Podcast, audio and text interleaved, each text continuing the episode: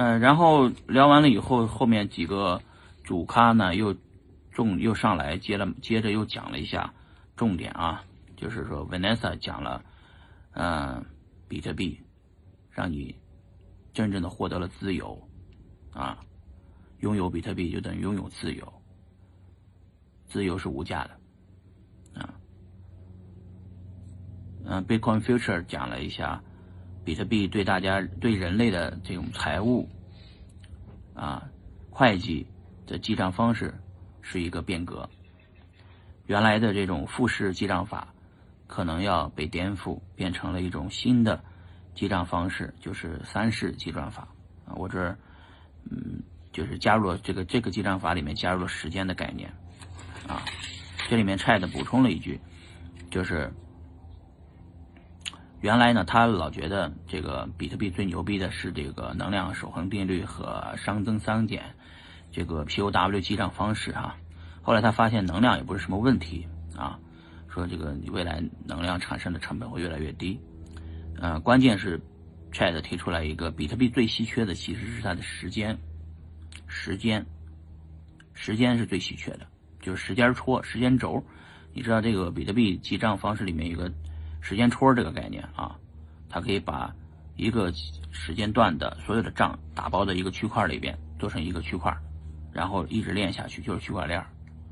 这个是时间戳的概念，这个这个也是大家一直在硬一直在强调的。今天说比特币其实最稀缺的是那个时间的，它锁住了时间的价值、空间、时间的价值。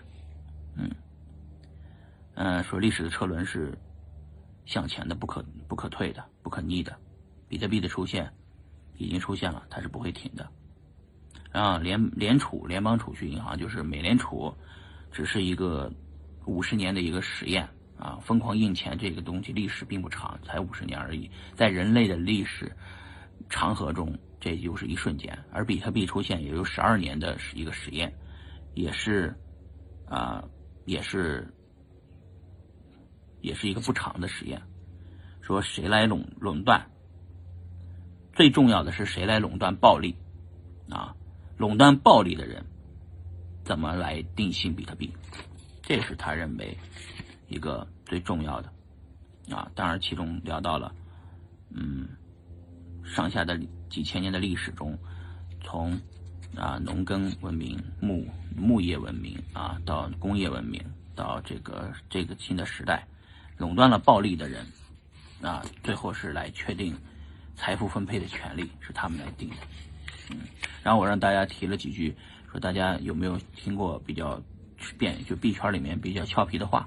大家说，嗯，手币比守寡还难啊！现在买币就相当于二十年前买房啊。嗯，还有说有一个朋友讲了说，你看一个行业有没有未来，就看这个行业。现在是不是人才在涌入？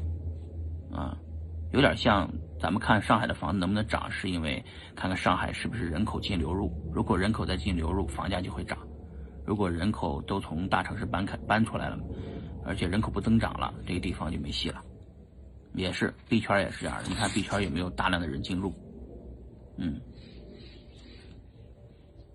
嗯，还有一个朋友提了一句叫“保持谨慎”。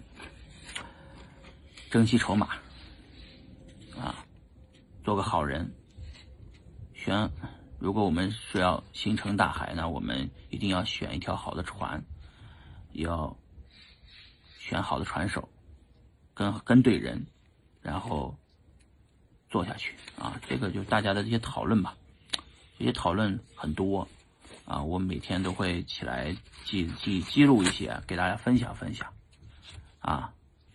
希望。每天的分享能，对大家有所帮助。我也希望有些东西，就这些挺好的东西，有人能啊经常整理整理，然后录录下来发给这个大家啊，做一个口头传播吧。嗯，好，今天就到这儿吧。